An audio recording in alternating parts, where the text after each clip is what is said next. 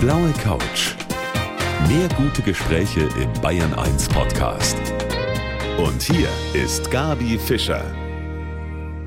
Ja, und den Namen von meinem heutigen Gast, den verbinden die meisten von uns zunächst einmal mit Sport. Er hat nämlich unter anderem knapp 20 Jahre die Sportschau im ersten moderiert und dann natürlich mit seiner Talkshow Beckmann.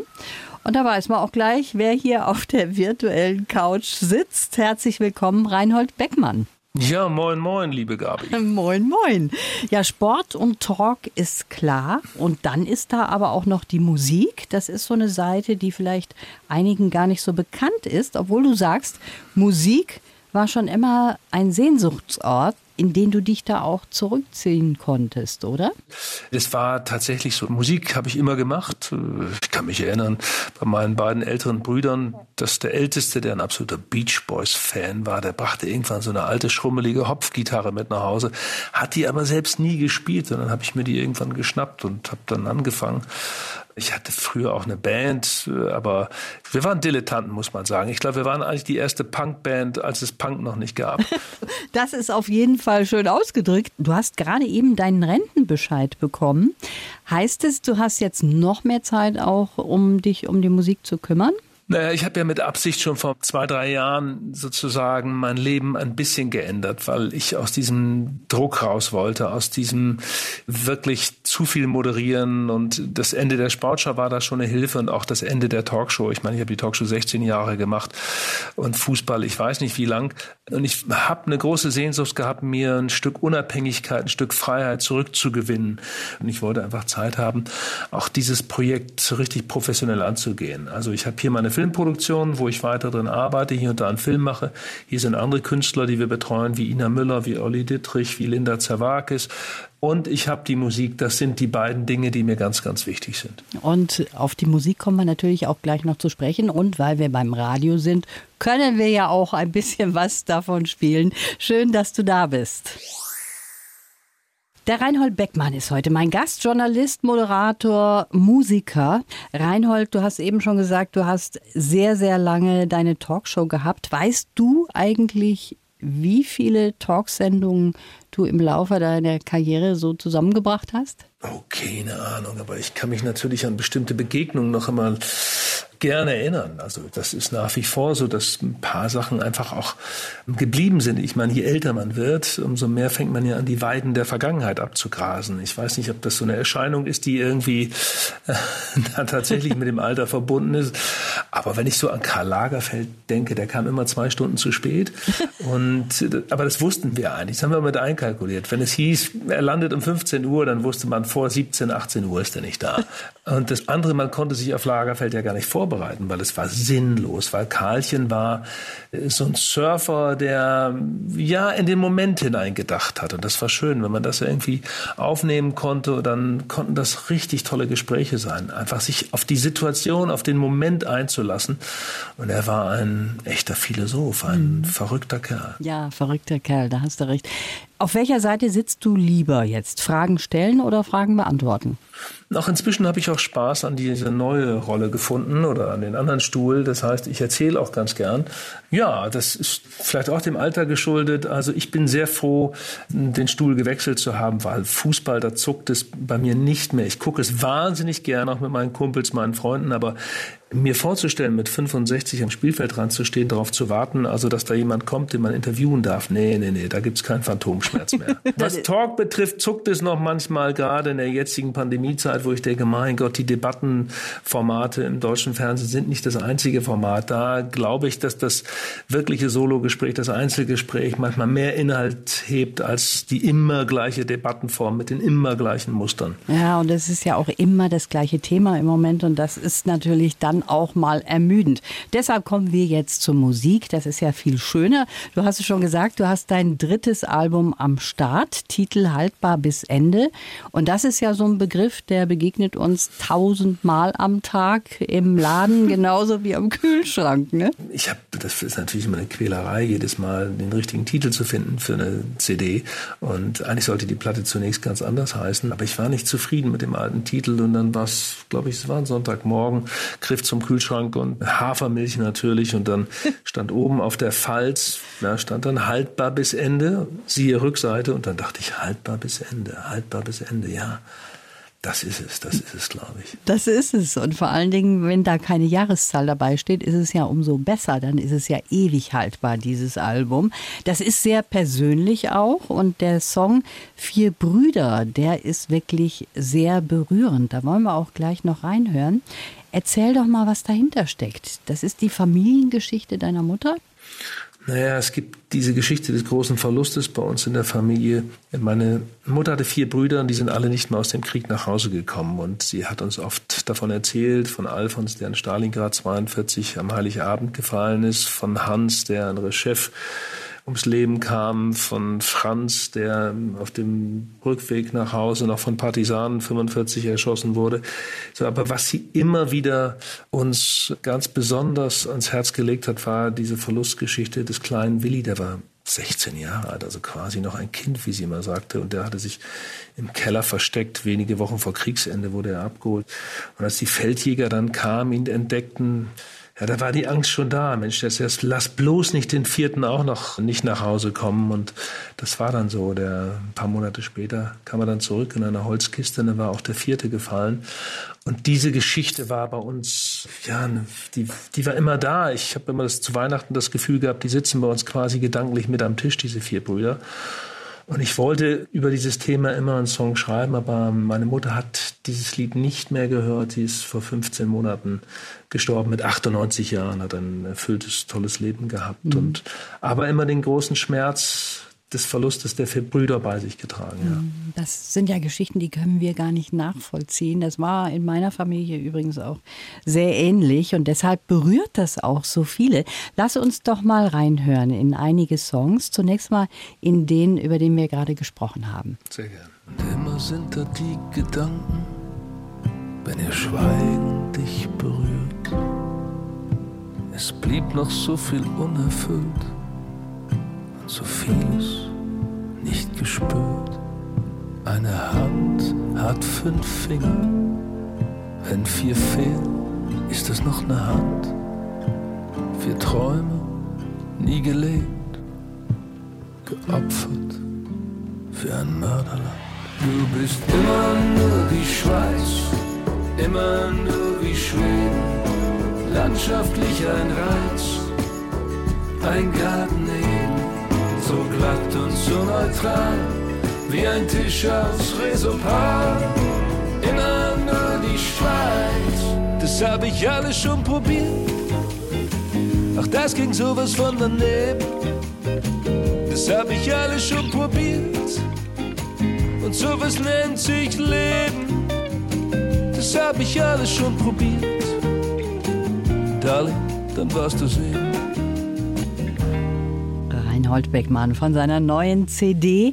Wir haben schon über den ersten Titel auch gesprochen, Vier Brüder. Und dann haben wir jetzt gehört, immer nur die Schweiz. Was steckt da dahinter? Das ist eine lustige Geschichte. Naja, Manchmal stöber ich auch im Alltag so rum und gucke, was, was, was könnte mich da anspringen. Und das war eine Zufallsgeschichte. Ich war im Bus, fuhr nach Hause, hier der 109er Bus in Hamburg und dann wurde ich Zeuge eines richtigen Beziehungsstreits. Also die haben sich wie die Kesselflicker da gestritten, die beiden. Und der Bus war voll. Ich dachte, ist das jetzt Theater? Ist das hier Virginia Woolf oder was, was wird hier gerade gespielt?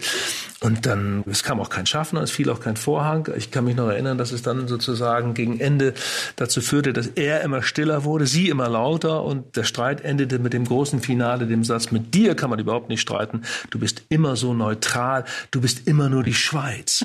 Und da dachte ich irgendwie, mein Gott, was für ein großer Satz, du bist immer nur die Schweiz. Dann ich das irgendwie ein bisschen auf der Zunge zergehen lassen und habe dann zu Hause angefangen, diesen Text zu schreiben. Ja, du bist immer nur die Schweiz und äh, du bist so seltsam unberührt. Und äh, so ging das dann weiter, so mit den ersten Zeilen und daraus ist dann dieser Song entstanden.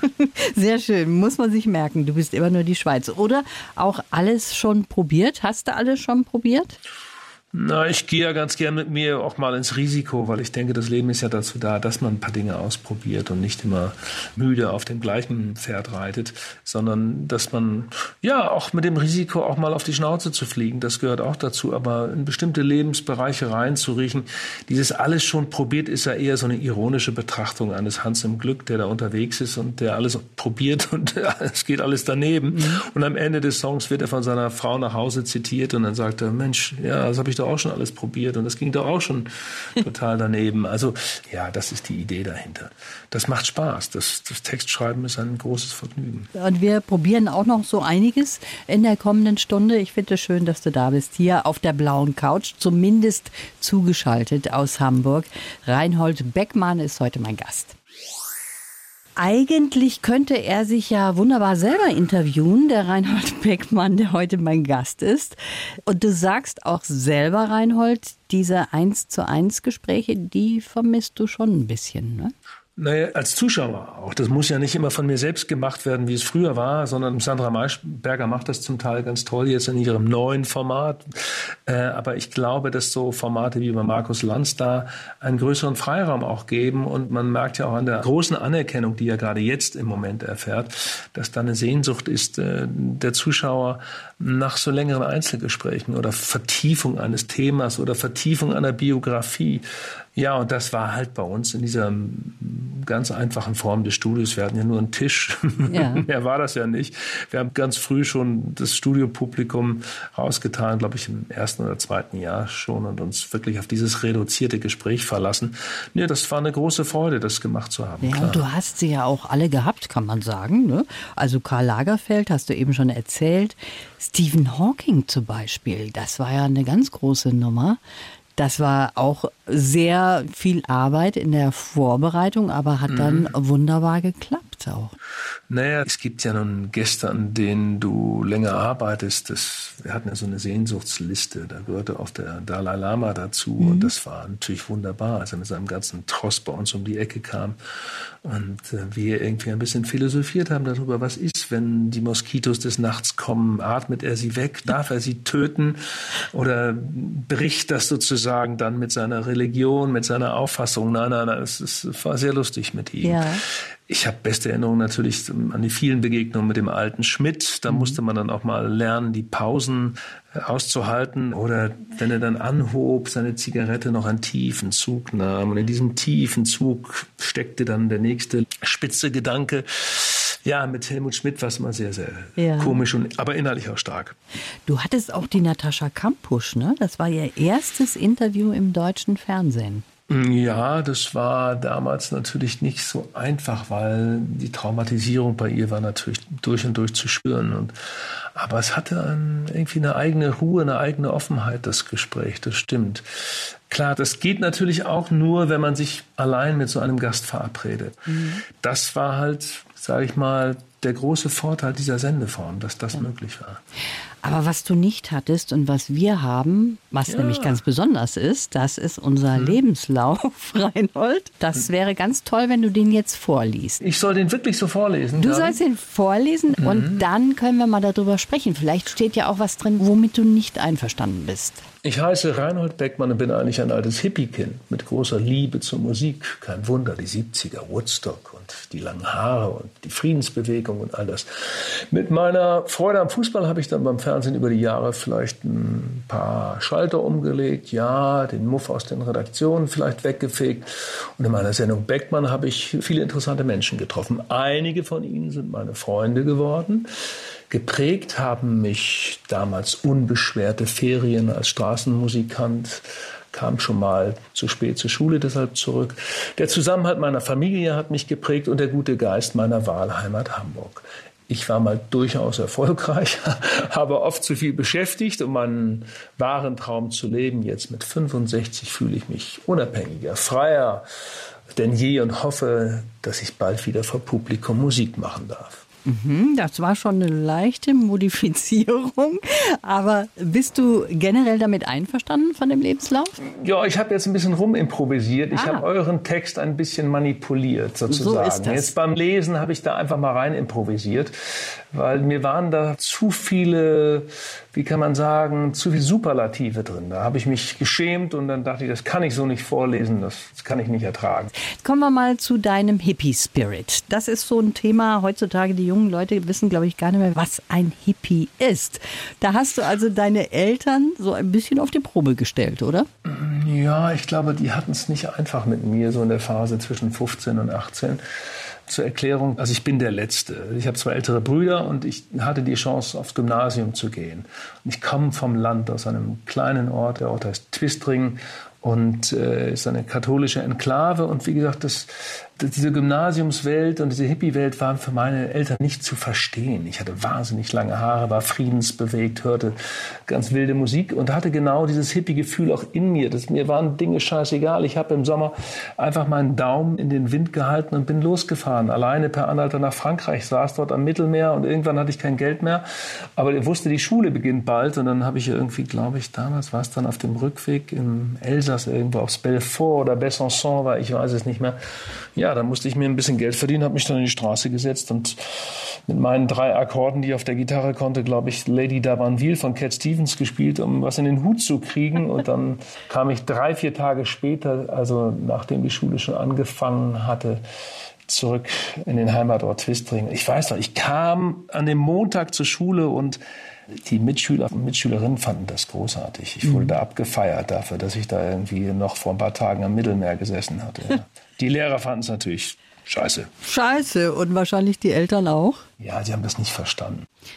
Deine Familie generell war sehr fortschrittlich eigentlich, war nämlich auch die erste in dem Ort, die einen Fernseher hatte.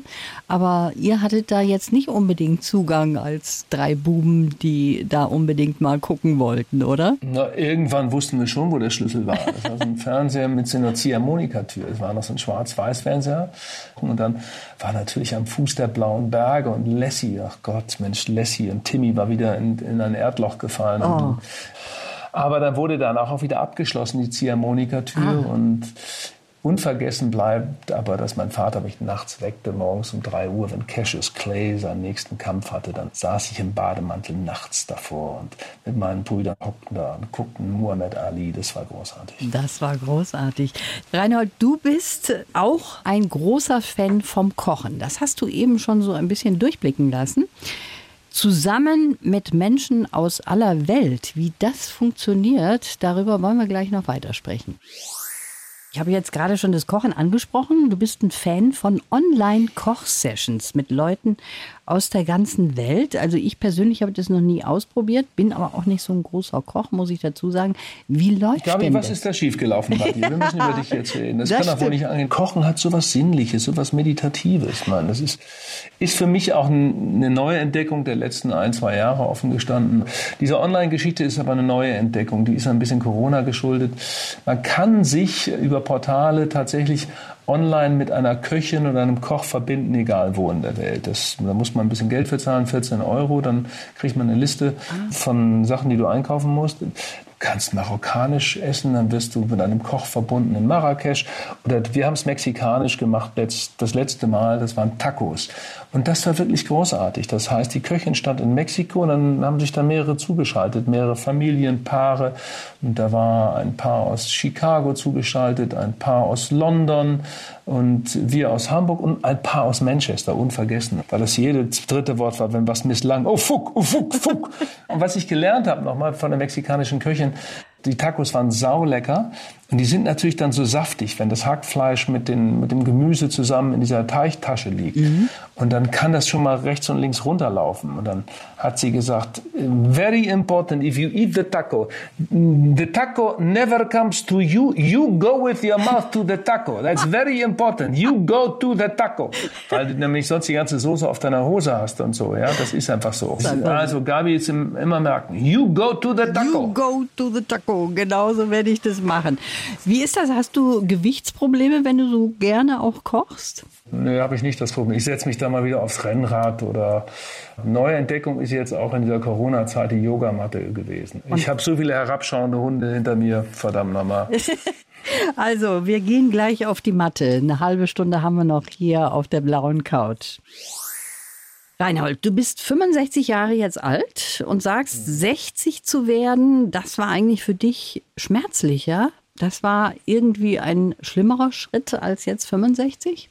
Der Weg in die eben in der ersten Stunde beschriebenen Unabhängigkeit des Musikmachens und das zu tun oder nur noch das zu tun, was mir wirklich am Herzen liegt, was mir Spaß macht, das hatte ich mit 60 eben noch nicht realisiert. Und dann war auch die Situation, dass ich mich auf diese 60 gar nicht irgendwie gedanklich vorbereitet habe. Das war dann so einfach, es passierte. Und dann merkte ich, als ich 60 geworden war, dass diese 6 ja schon was dokumentiert. Das muss man einfach sagen. Die 6 zeigt ja an, ey, das geht jetzt in eine Richtung, wo auch Endlichkeit, ich will nicht sagen Vergänglichkeit, aber wo Endlichkeit auch eine Rolle spielt. Und da bin ich schon in ein kleines Loch gefallen. Und jetzt mit 65 ist das alles anders. Die Dinge sind getan. Ich meine, die Wackersteine des Lebens sind raus aus dem Rucksack. Was jetzt noch kommt, ist alles Zugabe. Und das ist irgendwie schön, ein schönes Gefühl. Zugabe ist jetzt nicht ein Satz von mir, das hat Lemmy Kilmister mal gesagt von Motorhead. So, aber das macht das Leben ja, unabhängiger, schöner, gelassener, tiefenentspannter. Was soll ich noch sagen, Gabi? Ja. Was willst du hören? Ich will hören, du bist raus aus dem Hamsterrad. Das ist so. Stimmt. Und bist einfach locker jetzt. Ja, oder ich formuliere es mal anders. Ich habe jetzt einfach nicht nur mehr Zeit für mich selbst, also dass ich achtsamer zu mir selbst bin, sondern ich bin, glaube ich, auch ein, besserer Freund in der sozialen Arbeit mit meinen Freunden, mit meiner Umgebung viel zuverlässiger, viel berechenbarer und genieße das sehr. Normales Leben ist wunderbar. Kann wunderbar sein. Trotzdem lass uns doch noch mal ein bisschen zurückschauen, weil du hast so viele tolle Geschichten auch erlebt in deiner Karriere. Zum Beispiel bei Ran und Ranissimo. Da hast du Sport und Unterhaltung ja zusammengebracht. Das war was ganz Neues, war total beliebt bei den Zuschauern und auch bei den Politikern.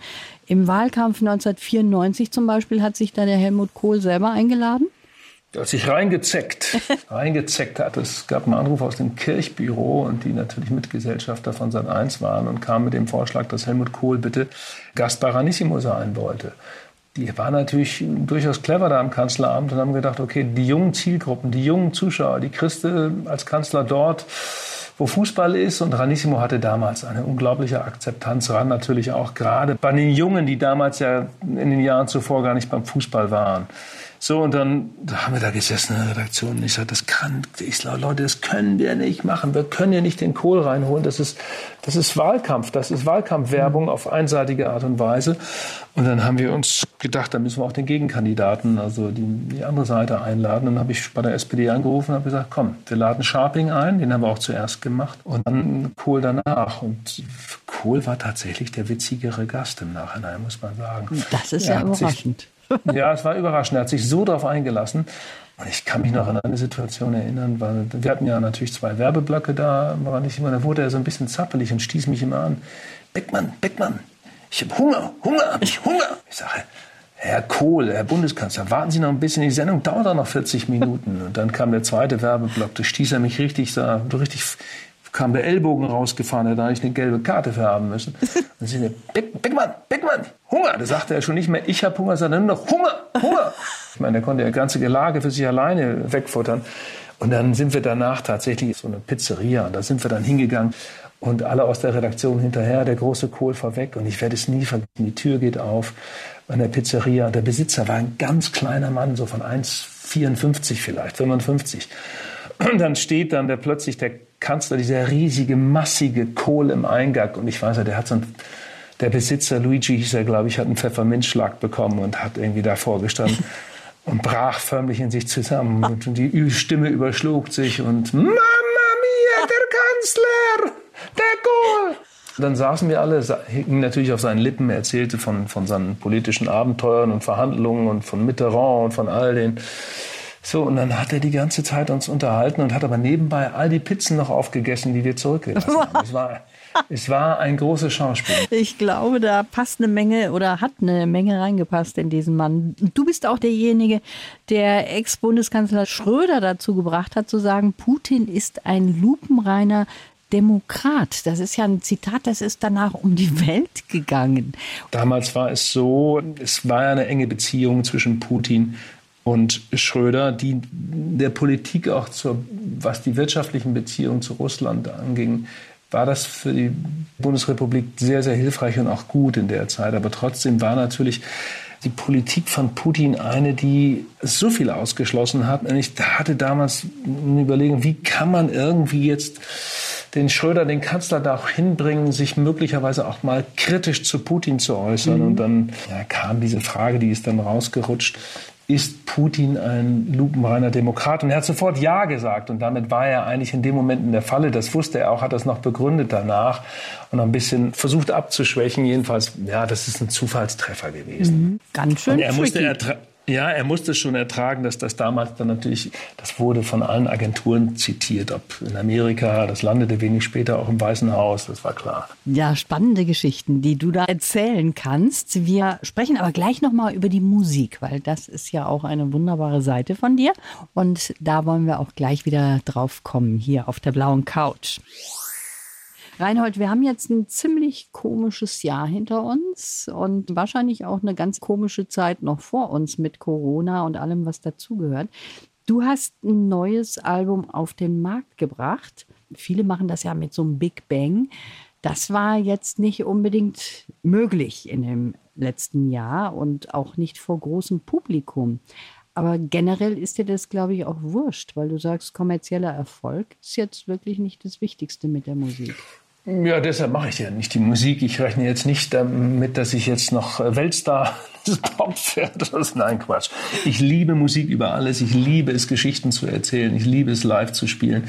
Und das ist ganz egal, ob das im kleinen oder im größeren Theater ist. Und das ist das, was ich auch sehr, sehr vermisse. Und wenn ich sehe, wie die Situation bei den Kulturtreibenden, bei den Kollegen ist, gerade im Moment, das ist alles nicht so einfach. Und ich finde, es kann nicht sein, dass die Kultur, die als erstes wieder rausging und jetzt wieder als letztes zurückkommt. Ich finde, im Theater unter Corona-Bedingungen ist, das ist einer der sichersten Plätze überhaupt. Das hat auch hier unser Kultussenator gesagt, Carsten Proster in Hamburg. Und er hat recht damit. Ich habe vor kurzem ein Konzert in Luxemburg gespielt. Ich schäme mich ein bisschen, das zu sagen fast, aber nee, muss ich nicht. Die haben ein anderes Programm, die haben eine andere Corona-Politik. Restaurants weiterhin zu, aber ab dem 15. Januar sind dort die Theater geöffnet worden. Und als die Anfrage kam, habe ich das gar nicht geglaubt. Und dann habe ich in Luxemburg tatsächlich in einem Theater ein Solokonzert gespielt am 30. Januar und jeder vierte Platz war besetzt, alle mit Maske. Jeder musste sich registrieren, damit man es zur Not auch nachfassen konnte, nachvollziehen konnte, wer da war. Und das war ein wunderbarer Abend. Es war die Rückkehr ins Paradies für 24 mhm. Stunden. Es war eine warme Herzensdusche. Und dann habe ich einfach gemerkt, wie sehr ich das vermisse. Und auch das Publikum war von einer ja, von einer Dankbarkeit, von einer Hingabe. Das war ja ein ganz besonderer Abend. Deshalb glaube ich, wenn die Theater wieder offen sind irgendwann, wenn die Konzertsäle wieder offen sind, das werden erstmal besondere Momente. Du machst ja noch so vieles, das hast du eben auch schon gesagt. Du bist ja noch Produzent. Wie sieht es eigentlich aus mit deinen Reportagen? Machst du da noch welche? Ja, ich mache hier und da noch ganz gern Film. Also das mache ich dann, wenn es thematisch mich interessiert. Ich habe im letzten Jahr, gegen Ende des Jahres, noch einen Film über die Grünen gemacht, Annalena Baerbock und Robert Habeck. Frage, wer geht ins Kanzleramt von den beiden? Und habe da, nachdem ich sie ein Jahr lang begleitet habe, einfach mal die These in den Raum gestellt, dass die Spitzenkandidatin Annalena Baerbock sein mhm. wird. Und das kristallisiert sich auch immer mehr raus, ja. weil äh, die Grüne Partei einfach wenn die Chance da ist, eine Frau als Spitzenkandidatin sieht. Und ja, das wird sich auch jetzt zu Ostern auch so einlösen, denn dann wird endgültig entschieden. Und dann habe ich jetzt noch einen Film gemacht über meinen Freund Jan Fedder zum ersten Todestag. Das war mir wichtig, weil Jan und ich waren ganz gut befreundet. Wir haben uns auch oft gestritten, so ist es nicht. Jan war kein einfacher Mensch und mit dem musste man sich auch oft so die Keule geben. Aber es war mir wichtig, da Jan noch eine, eine besondere Erinnerung zuteil werden zu lassen. Bist du so ein Typ, mit dem man gut streiten kann? Ja, ich liebe es zu debattieren, aber ich liebe es auch sozusagen Deshalb mag ich das Kochen auch so sehr, weil nach dem Kochen folgt das Essen. ich mag sehr gern mit Freunden zusammen sein und die Gedanken ein bisschen fliegen zu lassen, gehen zu lassen und äh, sich Geschichten zu erzählen. Aber dann darf es auch mal politisch auch äh, ein bisschen härter zur Sache gehen. Dann, ich glaube, dass gerade in der jetzigen Zeit, wo sich so vieles verändert in diesem Spiel jeder gegen jeden, wenn man sich diese ganzen Auseinandersetzungen in den sozialen Medien anguckt, da ist es wichtig, auch für uns als ältere Generation da genau hinzugucken, was passiert da gerade. Wir sind jetzt schon fast am Ende angekommen von unserer Stunde hier auf der blauen Couch. Leider. Da möchte ich doch noch mal ganz zum Schluss über einen Traum von dir sprechen. Da hast du gesagt, einmal möchtest du zu Fuß in den Vereinigten Staaten von der Ostküste zur Westküste laufen. Bekloppter Wunsch, aber da steckte was Ernstes dahinter. Ja, das waren so Fluchtfantasien. Es war eine völlig bekloppte Idee, die aber mir noch mal klar gemacht hat, unter welchem Druck ich mich auch damals befand in dieser Zeit, als ich so wahnsinnig viel gearbeitet habe, Sportschau moderiert, Talkshow, hier noch eine Sondersendung, da noch ein Film. Und dann waren immer diese Fluchtgedanken da. Ich habe dann auch oft die Gitarre natürlich dann auch dazu benutzt, um mich ein bisschen auszuklinken. Und ich hatte diese Idee, ich muss jetzt mal raus, ich muss jetzt mal raus, ich muss mir beweisen, dass ich unabhängig bin. Ich muss mir klar machen, dass ich das alles nicht brauche. Und dann gehst du einfach mal in New York zu Fuß los und irgendwann kommst du nach ein paar Monaten in San Francisco oder in Los Angeles an. Es, es war eine absurde Idee. Heute gibt es auf meiner Liste ein paar andere Dinge, die ich natürlich gern machen würde. Klar, das Fernweh ist immer noch da und ich hoffe, dass das bald wieder möglich wird, das Verreisen. Zu Fuß über die Alpen zu gehen, habe ich schon gemacht. Ah. Mache ich gern noch ein zweites Mal. Ja, das ist toll, das tut gut. Aber wie gesagt, im Moment ist ja so vieles nicht möglich. Damit müssen wir uns jetzt abfinden. Bist du eigentlich irgendwo auf der Warteliste schon vorgerückt beim Impfen? Gabi, das ist ja ein Trauerspiel, man muss ja. es einfach sagen. Es ist ein tiefes Trauerspiel, was da gerade abgeht. Man verliert ja das Vertrauen in die Politik, also in den handelnden Personen, jetzt in mhm. Berlin speziell. Und dass natürlich Länder und Bund sich dermaßen streiten über Zuständigkeit oder über Kompetenzen.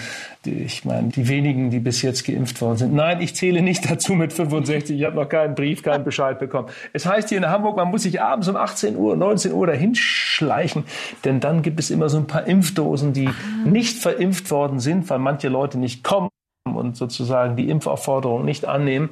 So, ist auch nur ein Tipp. Ich habe es noch nicht ausgenutzt. Mal sehen, ich warte demütig ab, was da kommt. Also jetzt geht der Run los von allen Bayern, die jetzt nach Hamburg fahren und sich da abends Den da abends in der Messe bei uns, die Bayern, die in Hamburg zu Besuch sind, gehen abends zwischen 18 und 19 Uhr zur Messe. Servus so. zur Impfung. Genau. Reinhold, das war's auch schon. Ich danke für dieses Gespräch. Ich wünsche dir alles Gute und ja, wir warten alle geduldig ab auf unseren Impfung. Impftermin. Sehr gern, Gabi. Alles Gute dir. Die blaue Couch. Der Bayern 1 Talk als Podcast. Natürlich auch im Radio. Montag bis Donnerstag ab 19 Uhr.